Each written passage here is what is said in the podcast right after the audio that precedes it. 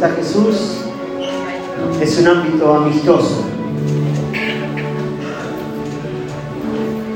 El desafío que tenemos por delante en estos tiempos es demostrar ese Jesús que tantas veces fue bien representado en esos grandes monumentos como la estatua de Río de Janeiro, ese Jesús con los brazos abiertos. Se ha elevado tanto el celo por la imagen de Dios que muchas veces lo han pintado como Dios distante, lejano. Esta mañana quiero hablarte acerca de Jesús más que un concepto, una realidad. Una realidad que necesito yo personalmente vivirlo a diario. No me alcanza solamente con que me hablen de Jesús, sino necesito experimentarlo. Y cuando hablo acerca de conceptos, muchas veces el Jesús que replicamos tiene que ver con el concepto que uno bien ha aprendido. De repente si a mí me han enseñado un Dios justo, solo impartiré justicia. Si me han hablado de un Dios reverente, solo impartiré reverencia. Pero yo te quiero hablar de Jesús el amigo. Ese que está para toda la ocasión, que nunca llega tarde, que siempre está a la distancia de una oración. Y la sociedad necesita conocer a ese Jesús yo lo necesito redescubrir a diario. ¿En dónde? En tu abrazo, en tu mirada, en tu comprensión. Porque si no lo veo en vos, ¿cómo lo van a ver los demás? Si vos no lo ves en mí, ¿cómo lo van a ver los demás? Hay una, una triste tendencia a, guardar la imagen de Dios, a preservar su santidad. Y esto no es algo de hoy, es de toda la vida. No podían conciliar a Jesús en, una horda de niños revoltosos, no lo podían ver entre las prostitutas, los borrachos, los cobradores de impuestos. Si este sería verdaderamente quien dice ser, no estaría entre estas personas, decían los fariseos en aquellos tiempos. Todo en base a un concepto que tanto se ha enseñado ¿Quién es Jesús para vos? ¿Te lo has preguntado? ¿Quién es Jesús para mí?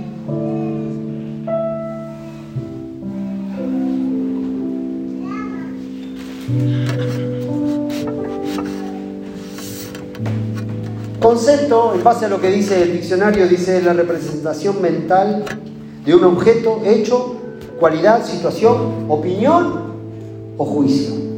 Lo digo de vuelta, representación mental de un objeto, de un hecho, de una cualidad, situación, opinión o juicio. Ahora si pensamos en la persona de Jesús, ¿cuál es el concepto que tenemos? El otro día escuchaba una persona que me decía, eh, Dios es muy grande. Dios es demasiado santo. Dios es... Y, se encargaba de, hacer de Dios algo inalcanzable. Y es verdad. Pero Dios hizo hombre y habitó entre nosotros. Y a veces en busca de esa espiritualidad nos olvidamos de la humanidad de Jesús. ¿Ustedes creen que Él no tendría la capacidad de poder redimir a la humanidad sin la necesidad de hacerse humano, pero se hizo como uno de nosotros. Ahora a veces tengo esa leve sospecha que nosotros no queremos ser humanos, que queremos ser demasiado espirituales, queremos estar despegados de la humanidad, pero volver a ver los evangelios nos invita a eso, a ser más, más humanos que nunca. Creo que la iglesia es más espiritual cuando se vuelve más humana cuando siente lo que siente el otro, cuando camina por donde el otro camina. Ahora, los conceptos nos han traído hasta acá. Yo he sido formado por conceptos. Vamos a la escuela y esto es un concepto y hay que aprenderlo y a veces no lo entendemos, pero lo aprendemos de memoria, ¿sí o no? Y todos los maestros dicen, pero no es bueno memorizar. tenés que comprenderlo. Bueno, ¿saben qué? Yo me he dado cuenta que también en el ámbito de, la fe también lo he memorizado a Jesús. ¿Y cómo? Aprendiendo citas de, de memoria, pero no he entendido. Y el problema del cristianismo no está en el concepto en sí, sino en la interpretación del mismo. Cada uno de nosotros hemos sido guiados por interpretaciones, pero cuando se te revela la persona, ahí donde nace la diferencia. Y lo que yo deseo es que se te revele la persona de Jesús. Porque esto es como que alguien te hable de un gusto que nunca has probado. A mí me suele pasar eso, ya mis hijos están grandes, pero a veces digo, ¿te gusta esto? No, me dice, me decía mi hijo, o Donatella, Gianluca Donatella, me decía, no, no me gusta, pero lo probaste, no. Entonces, ¿cómo puedes decir que no te gusta? Y a mí que se me sale la tanada y se me hincha la vena, la nariz también. ¿Cómo puedes decir que no te gusta si no lo probaste? Ahora ese es el, desafío que nosotros tenemos, de probar a Jesús de entender que mucho más que un concepto, es una realidad. Y la Biblia está llena de, experiencias como esta, en las cuales las personas decían, mira, no sé, pero yo antes era ciego y ahora veo. Vos me venís con todo esto, sedito, pero yo no sé. No sé ni cómo se llamaba, pero ahora sé que ahora puedo ver.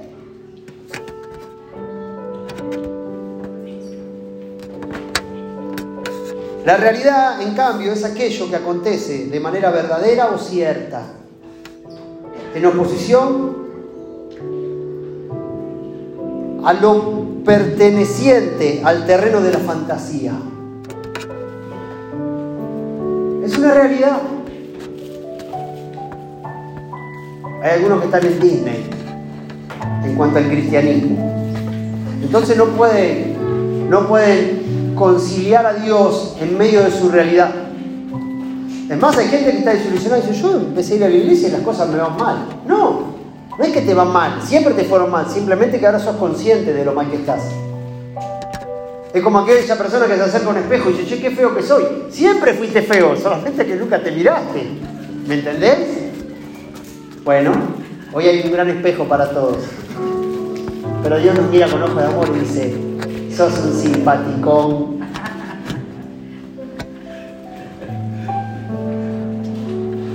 Porque ¿quién es feo, quién es lindo?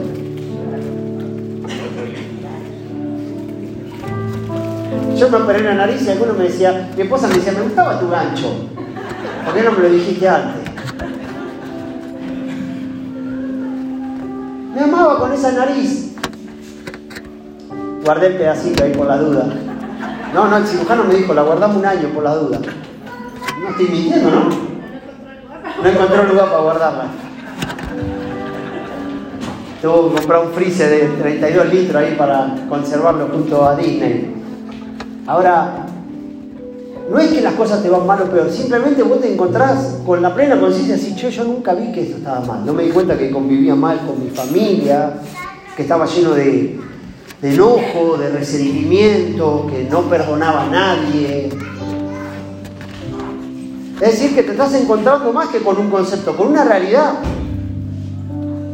Me encantó algo que dijo Juan en el campamento, algo que le pasó a él en su trabajo, él es encargado de la parte administrativa del sindicato de aeronavegantes se había mandado un moco, le había transferido, no sé si contó el detalle, pero a mí me lo había contado, le había transferido creo que una plata a alguien que no tenía que transferir. y era mucha plata, entonces agarra, la llama a la contadora, le dice, mira, me mandé esto, me dijo, bueno, no nos concentremos en el problema, concentrémonos en la solución. Y eso es lo que hace Jesús, no se concentra en tu problema, se concentra en la solución. Y cuando uno no entiende a Jesús como una realidad, vive bajo el concepto de siempre, mirá qué mal que estoy, mirá que... En vez de ver la solución que Dios nos viene a ofrecer. Y la solución a veces no es instantánea, no es. Ya está. Te convertiste en príncipe, sapo. No. Seguís siendo príncipe. Con cara de sapo. Pero sabes que estás en buenas manos. Mi sospecha es que a veces quien no vive una realidad, un Jesús real, anda transmitiendo ese concepto. entonces el concepto muchas veces es inalcanzable, porque es un idealismo, bueno, e, esto es lo que Dios me pide, esto es lo que Dios me exige. Y si se trata de exigencia, Dios lo único que nos invita es a que le entreguemos su corazón. La única exigencia que, por la cual fue suplido la gran deuda fue Cristo muriendo en la cruz. Todo lo demás son regalías. Son bonus track. Cuando uno le entrega el corazón, le ha entregado todo. Si te preguntara quién es Jesús, ¿cuál sería tu primera respuesta? Capaz alguien me dice un carpintero, otro me dice un maestro, quizás otro un joven audaz, otro un revolucionario, no sé cuál sería la, la palabra que podría definir ese concepto. Yo sé quién es Jesús. Alguien que me ama cuando aún mi esposa me deja de amar. Que me perdona cuando ni aún mi mamá me perdona. Que se queda conmigo cuando todo se va. No sé si tiene rizos dorados, ojos claros, porque el concepto de Jesús ha traspasado generaciones, desde la película del italiano Benini, que lo hicieron con esos rizos y con los ojos celestes y una nariz aguileña. Cuando te cambian la imagen de Jesús, pero este no es Jesús que yo conozco, pero ¿qué Jesús conoce? El que te dieron a conocer a través de una película en los años 70. Pero el Jesús que yo descubro a día, a día, es ese Jesús que me levanta cuando no me van a salir de la cama. Ese Jesús que me equivoco y me dice, yo soy tu cura. Que cuando no encuentro la solución me dice, tranquilo, esto también va a pasar.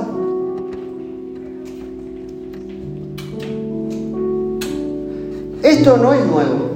Esto pasó en el tiempo que Jesús llegó al mundo.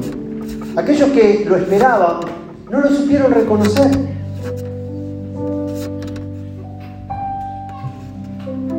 ¿Qué garantía hay que nosotros hoy no crucificáramos como hace dos mil años atrás a este joven?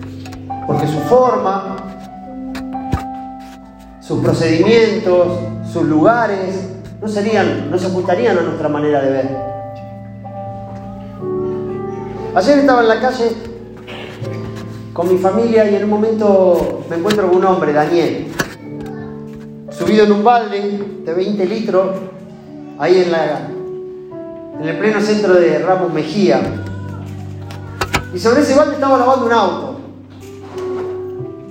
Y lo filmo, ¿viste? Lo filmé porque me llamó la atención. El hombre tenía más de 60 años, se notaba. Y tenía los achaques de la vida, ¿no? De la mala vida, podríamos decir. Entonces cuando se baja me mira. Y le digo, la verdad, es admirable lo que usted está haciendo. Digo, ¿cuánto hace que hace esto? Hace 38 años. Que yo soy el lavador oficial de toda esta cuadra. Auto que para acá yo lo lavo. Si después la persona me quiere dar un mango, me lo da, si no, no. Dice, pero yo soy lavador.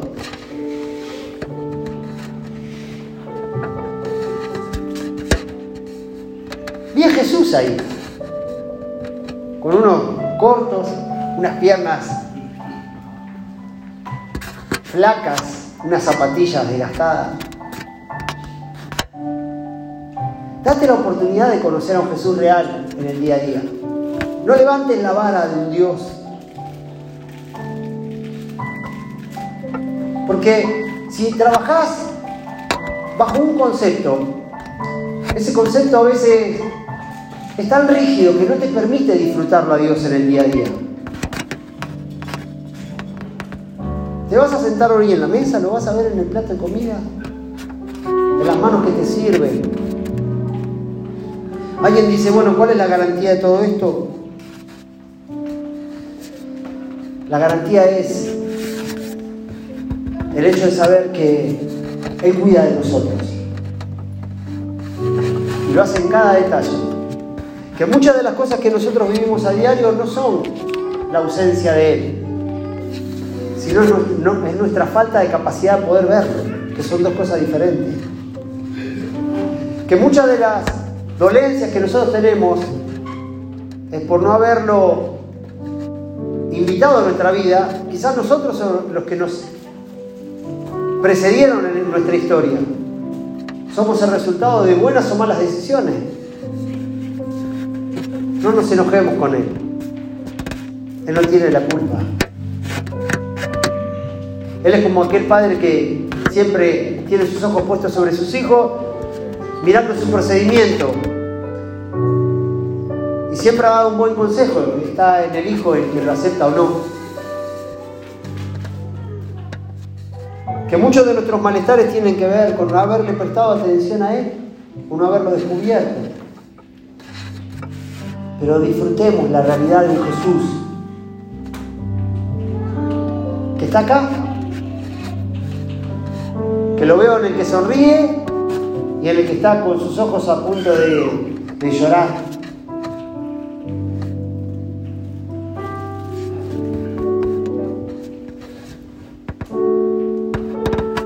¿Cuál es el concepto de Jesús? Ahora, para no extenderme mucho más, hay algo maravilloso que dice la Biblia. Es una cita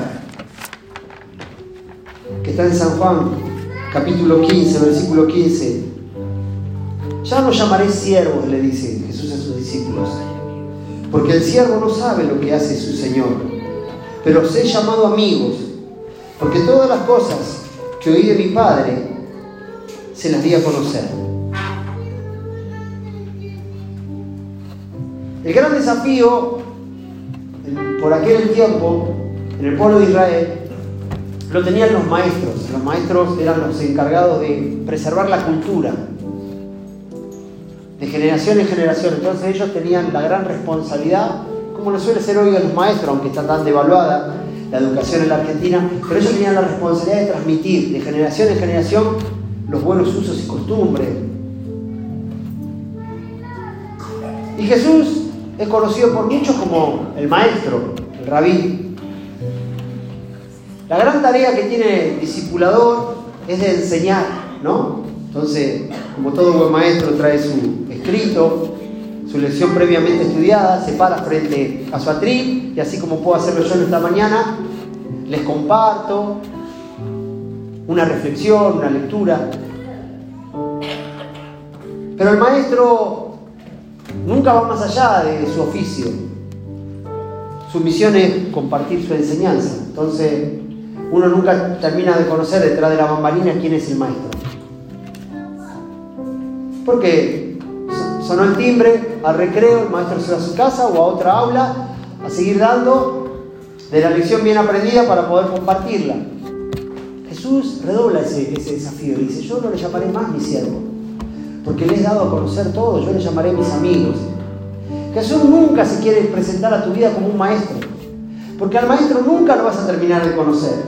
Sabes su nombre, quizás su edad, puedes saber quizás en alguna en algún espacio que la clase ya no da para más, que el maestro te comparta, bueno, si tiene algún hijo, pero nunca lo vas a conocer en los pormenores, en los detalles. Al amigo sí.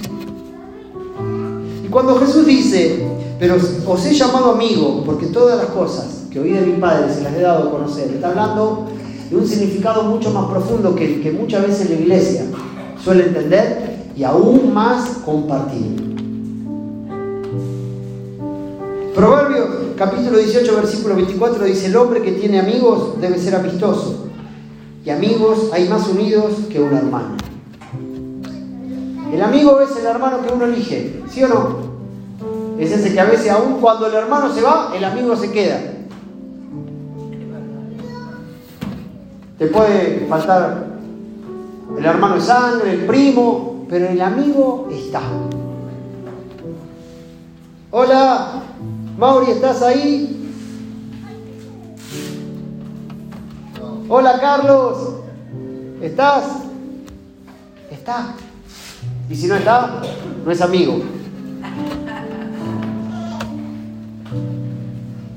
Jesús es amigo y le dijo, yo no vine a ser siervo, no vine a ser discípulo, yo vine a ser amigos. Ahora, en tu concepto de Jesús, ¿lo ves como un amigo? El amigo a veces hasta amigo de las picardías, ¿eh? Te dice, mira, esto va en contra de mis principios, pero dale.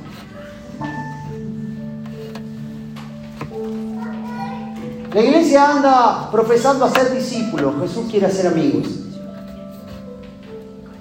¿Has visto el que está al lado tuyo tu amigo? ¡Es tu amigo! Vos sos mi amiga, mi, mi, mi amigo tiene un problema. Vos sos mi amiga, también Yo soy tu amigo, vos sos mi amiga, nadie. Es hermoso que vos me digas que yo soy tu amigo. Y que me ames como yo soy, con todos mis defectos.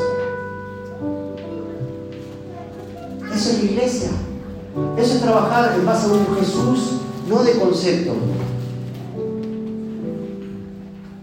no de libro, de realidad. Empiecen a mirar a Jesús en ese, en ese concepto de amigo, no de maestro, y se van a dar cuenta que Él cubrió multitud de faltas. Que aún aquel que lo negó lo fue a buscar. ¿Somos amigos nosotros para aquellos que necesitan a Jesús? O la iglesia es un ámbito donde estamos aquí, aquellos que hemos bien aprendido a maquillar nuestras despiadadas vidas.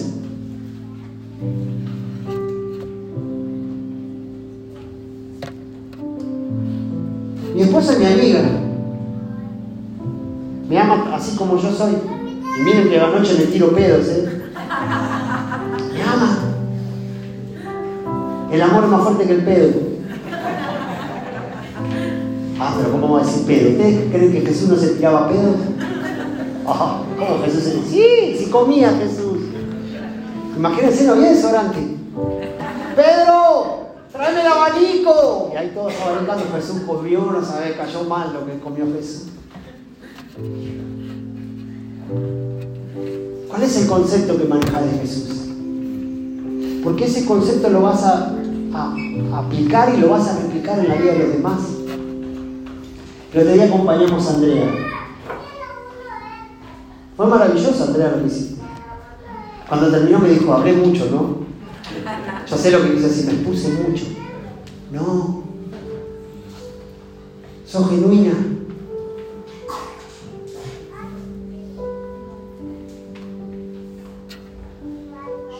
Muchos de ustedes me llamaron y me dijeron, no conocíamos esa faceta de Andrea. Digo, bueno, a saber.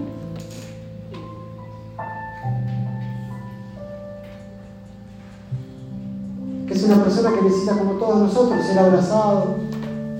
Mi mayor miedo fue que su exposición, como algunos estúpidos ya que me mandan algunos mensajes, una señora le dije, ¿por qué? ¿Cómo conseguiste mi número? Está bien que se tatúe, que está bien que tengas esa lengua. gente estúpida.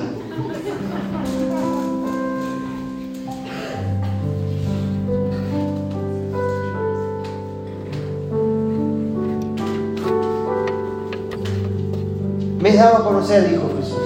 Todo lo que el Padre me dio por hablar, yo se lo he dado a conocer. ¿Qué Jesús manejamos? ¿Qué Jesús compartimos?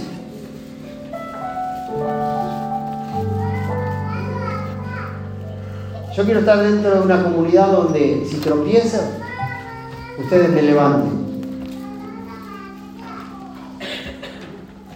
Si algún día me caigo, ustedes me levanten. Porque si ustedes no están, Jesús no estaría. Se van a perder el privilegio de compartir esa hermosa experiencia. Este es un ámbito para todos aquellos que no hemos dado con la talla, con todos aquellos que nos han impuesto un montón de cosas y nos han hecho sentir que no podíamos. Esa es la virtud del Evangelio. Es una buena noticia para aquellos que no pueden comprarla, que no la pueden adquirir. Es como Luis Miguel en el Estadio Arena ¿Viste? Diciendo, te venía, un indigente venía, esta entrada para vos. Pero el que la compró y se pagó los 80 mil pesos diciendo, ¿cómo es digno de regalarle una entrada a este miserable? Esa es literalmente la acción muchas veces de la iglesia.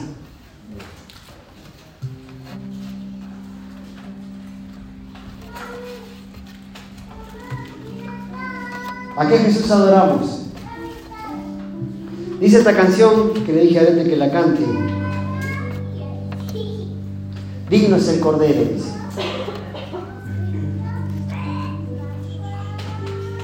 Así que yo quiero invitarte a que podamos cantarla juntos antes de compartir esto que representa más que un concepto, una realidad de un Jesús que murió en la cruz por nosotros. Y que veas a Jesús en cada momento de tu vida.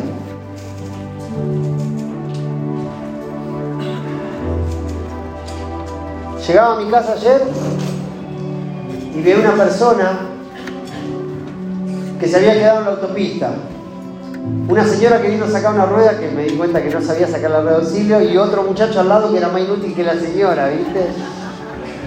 Y mi esposa que venía medio dormitando porque sube al auto y cabecea más que Palermo cuando juega en Boca. Y me dice, ¿dónde vas? Paré el auto ahí y me bajé. En esa mujer era Jesús, yo le estaba sacando la goma a Jesús. Si lo vi en esa mujer tirada en la autopista, ¿cómo no lo voy a ver en vos? Que nos vemos a diario.